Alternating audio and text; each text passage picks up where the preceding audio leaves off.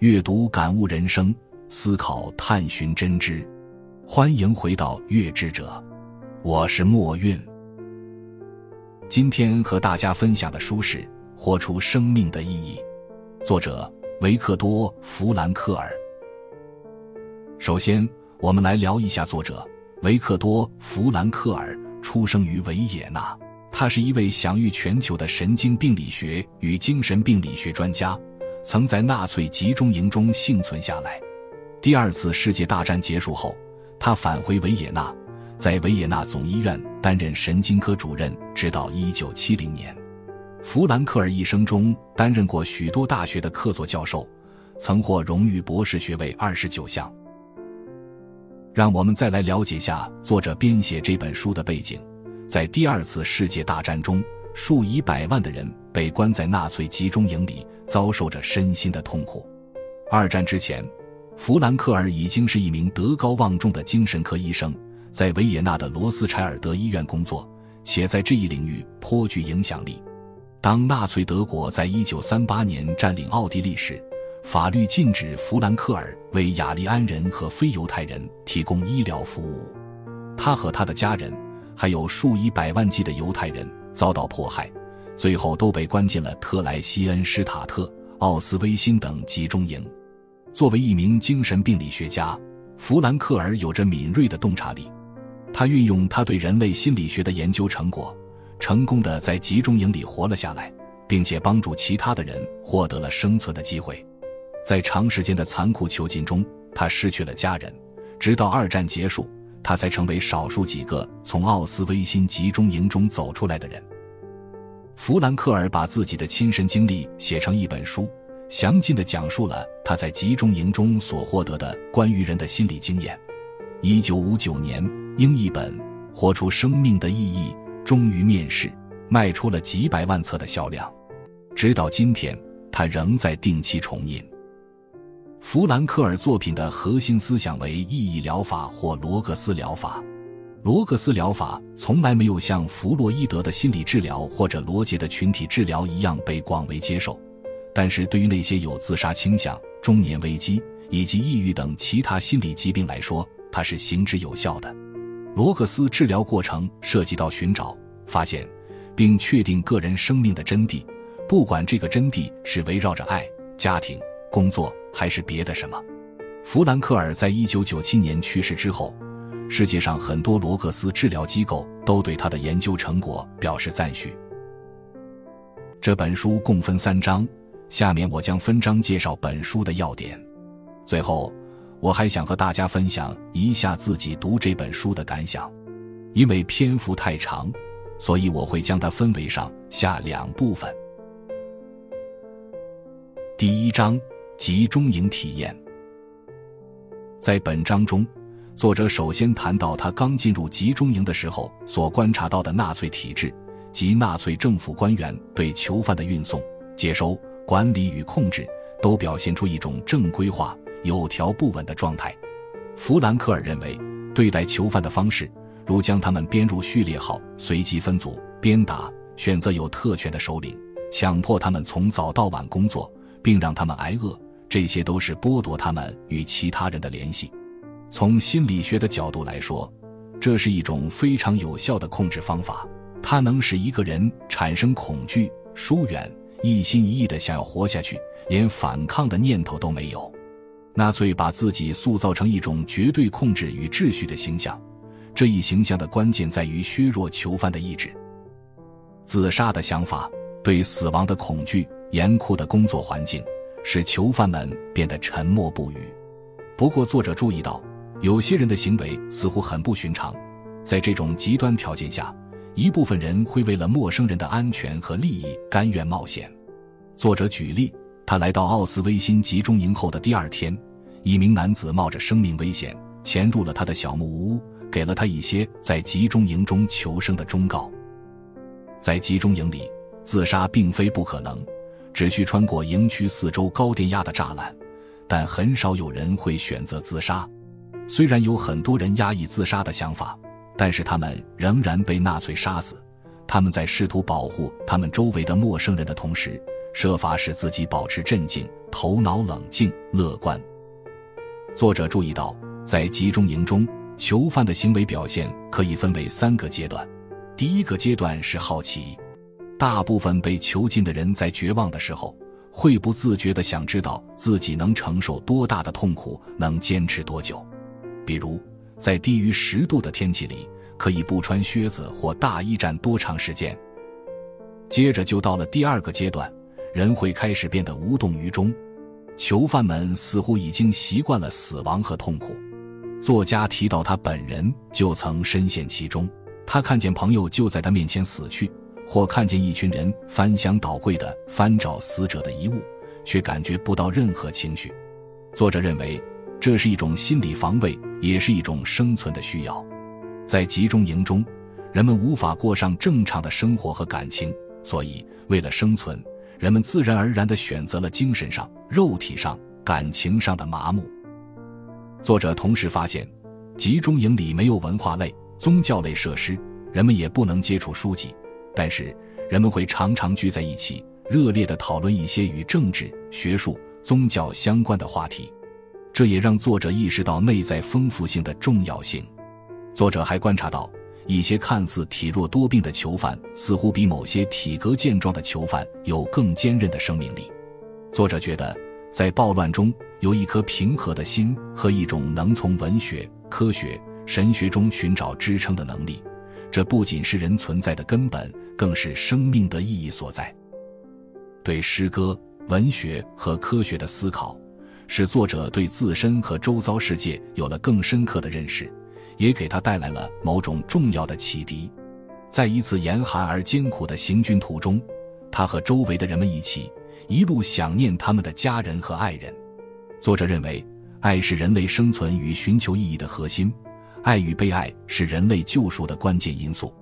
这种以有意义、有爱为核心的精神生活，给人们带来了短暂的喘息，填补了集中营中精神上的空白。接下来是第三个阶段，即是对精神自由的追求。这一阶段的表现最热烈，也最具个人化。作者看到人们在集中营里互相唱着歌，朗诵着诗，有一次还上演了一场歌舞。作者认为。精神上的自由并不受形式上的束缚，哪怕做些助人为乐的小事，也会使人感到精神上的自由。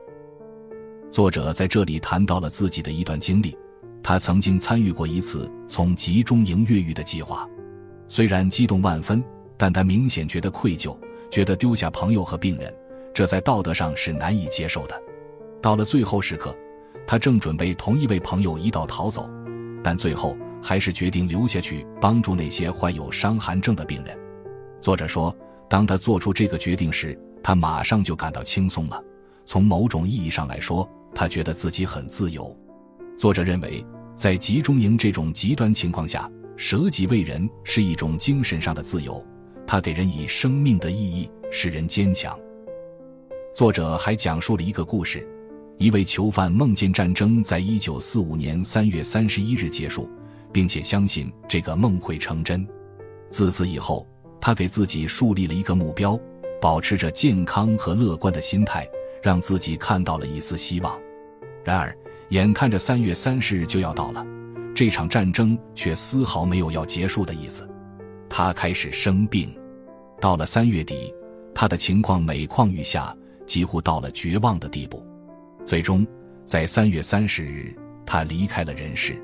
通过这个故事，作者得出这样的结论：希望是生活的动力。有了目标，生活就会变得更加积极乐观。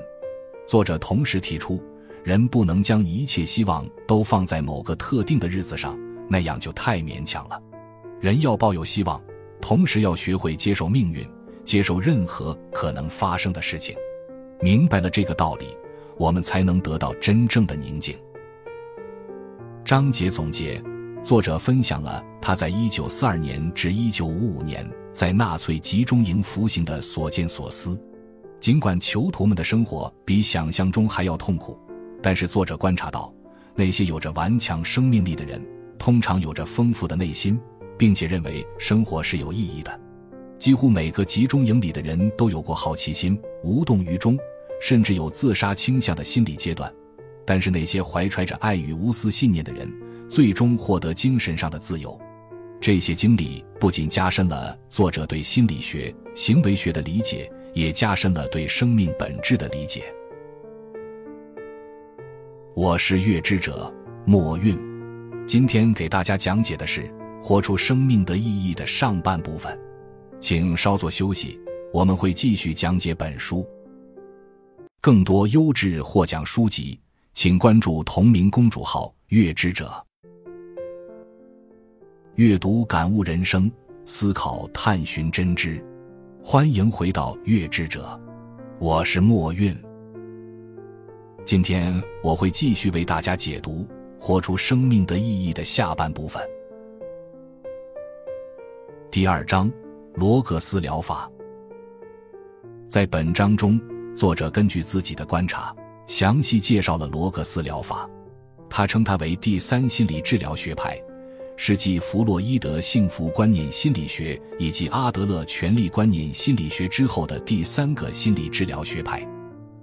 作者认为，从心理学角度来看，人在已有成绩与应有成绩之间存在着某种紧张关系。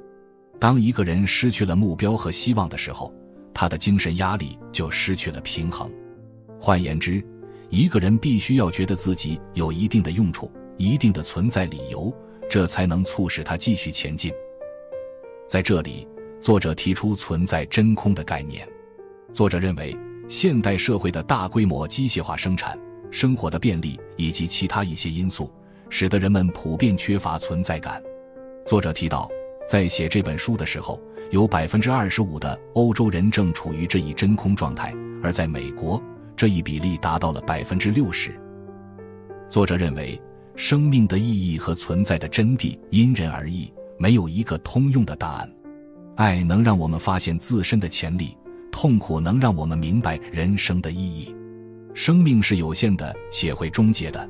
正因如此，每个人应尽量自由选择适合自己的生活方式。有很多方法可以帮助我们寻找到自己的生命意义，比如创造新的事物、认识新的人、尝试新的体验。或者用调整自己看待世界的角度。作者提到了超意义这一概念及宇宙的终极秘密。作者认为，在科学与认知不断发展的今天，仍存在一个我们无法理解的高维世界。我们需要承认，人所认知到的宇宙是有限度的。作者还提出过度意向与过度反思这两个概念。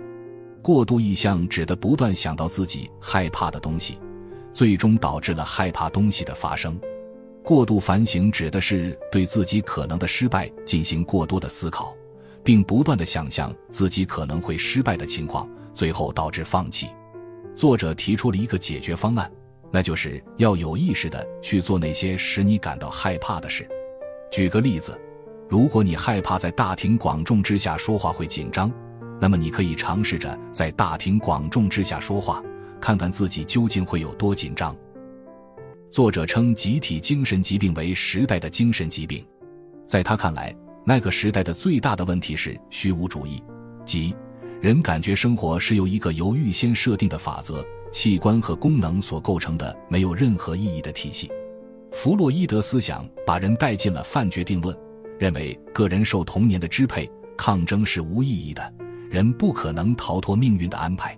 作者的观点是，人类有自由选择的权利，这种权利让我们超越肉体，超越过去，超越境况，超越痛苦。作者同时认为，人不能只追求自由，自由需要责任来平衡。就此，作者曾发表过一项著名的声明，即美国应在西海岸建一座责任女神雕塑，以此来平衡自由女神雕塑。在章节的后半段。作者还提出了另一个原则：一个不治之症的精神病人，即使失去了自己的能力，也会保留人的尊严。长久以来，社会认为人的精神等同于一个机器，这个机器可以根据医生的意愿被修补或者被抛弃。他强烈反对这一观点，并呼吁放弃弗洛伊德观念，转而拥抱人性心理学，即把人看作是自由的个体。作者认为，每一个病患。即使面对不可治愈的心理疾病，他也有其自身的价值与尊严。他强调责任与自由选择的重要性，并将其视为获得真正快乐与满足的关键。章节总结：罗克斯疗法概念上很容易理解，但实践上却很难。作者将罗格斯治疗方法描述为某些令人感到不适的事情，而罗格斯疗法限于将个人当下的人生体验同其存在于一个更为广阔的、被称为集体神经病或异常感觉的社会情境中的矛盾相关联。像被动的神经症、虚无存在和超越的含义这样的观念或许会有所启发，但最终我们所缺少的是倾听生命之声。承认认知之有限，一种无私奉献，一颗博爱之心和对未知世界的开明接纳。第三章结束于一九八四年，悲剧性乐观的原因。在本章中，作者提出了悲剧性乐观主义的哲学观，它是指一个人面对悲剧三要素，即痛苦、罪恶与死亡时，仍然抱有希望的一种能力。作者认为。把痛苦转化为成就，用愧疚感改变自己，用生命短暂的事实去承担更多的责任，不要把它当成没有希望的事。作者认为，人要战胜忧郁与虚无主义，就必须有一种悲剧乐观。这意味着，即便是在最悲惨的境遇中，你也要找出活着的理由和意义。举例来说，失业的人最有可能得抑郁症，但是。如果他们把自己充裕的空余时间服务于公益事业，他们又会重新变得快乐，精力充沛起来。选择继续沉沦是他们不能找到新幸福的唯一理由。作者在这章也介绍了群体性神经症，提出它的三大临床表现：忧郁、好斗和成瘾。作者认为，要解决这些问题，关键是要找到一种行之有效的方法。使人能够在一种潜在的悲哀和痛苦之中寻找到希望之源，这就涉及到灵魂中的反叛力量，那是一种潜藏在灵魂中的需求，这种需求无法用科学来解释。这种反叛力量能带领我们走出痛苦、内疚和死亡的三大困境。章节总结：作者认为，要战胜沮丧与虚无主义，就必须保持悲剧性的乐观态度。痛苦、内疚与死亡是人类普遍面临的问题。随着时间流逝，人类会逐渐表现出抑郁、好斗和成瘾。在这世上，正直真诚的人太少了。当正直的人越来越软软弱，虚无主义的群体越来越庞大，世界就会变得越来越糟。虚无主义者们耸耸肩说：“既然一切都是随机的，又何必苦苦寻找人生意义呢？”这同时也是罗克斯疗法的意义所在。他在黑暗中发现爱与善的可能，为意义和希望而战。书的讲解到此就结束了。以下是我个人对这本书的阅读思考：活出生命的意义，不仅是弗兰克尔在纳粹集中营生活的回忆录，而且是罗克斯疗法这一领域的奠基性文献，具有重要的现实意义。弗兰克尔对自己在纳粹集中营中的经历做了详尽的描述，揭示了人有惊人的心理转变和恢复能力。他相信，人只要在生活中找到意义，就能克服诸如抑郁症、好斗、成瘾之类的心理问题。罗克斯疗法的目的是帮助人们发现生命的意义，并从中获得满足与幸福。在读这本书的时候，我一直在思考以下三个问题：首先，如何获得幸福？在当今的社会里，人们被灌输要觉得幸福的鸡汤文化，而不知道怎样做才能找到幸福。这也太离谱了吧！这就像是要求一个人笑，却没有给他任何可以发笑的内容。他或许会短暂的裂开嘴巴，貌似在笑，但是这种机械的动作毫无意义。在生活中找寻你认为有意义的事情，然后去追逐它。你会感到真正的快乐。其次，何为自由？自由的确是寻求人生意义的钥匙，但是追求的不仅仅是自由本身。随心所欲的追求绝对自由是很危险的。自由的价值应建立在承担责任、尊重他人权利和自由的基础上。再者，怎样才能塑造一颗坚强的心来抵御人生的艰难时刻呢？培养自己的兴趣爱好，保持积极向上，与人建立良好的关系，参加一些有益于健康的社会活动，这些都很重要。同时，学会接受生活给予的馈赠，不管是好是坏，接受发生一切的可能，学会包容也很关键。活出生命的意义是一部经典之作，每一代人都值得一读。我是月之者墨韵，感谢大家的收听。更多优质获奖书籍，请关注同名公主号“月之者”。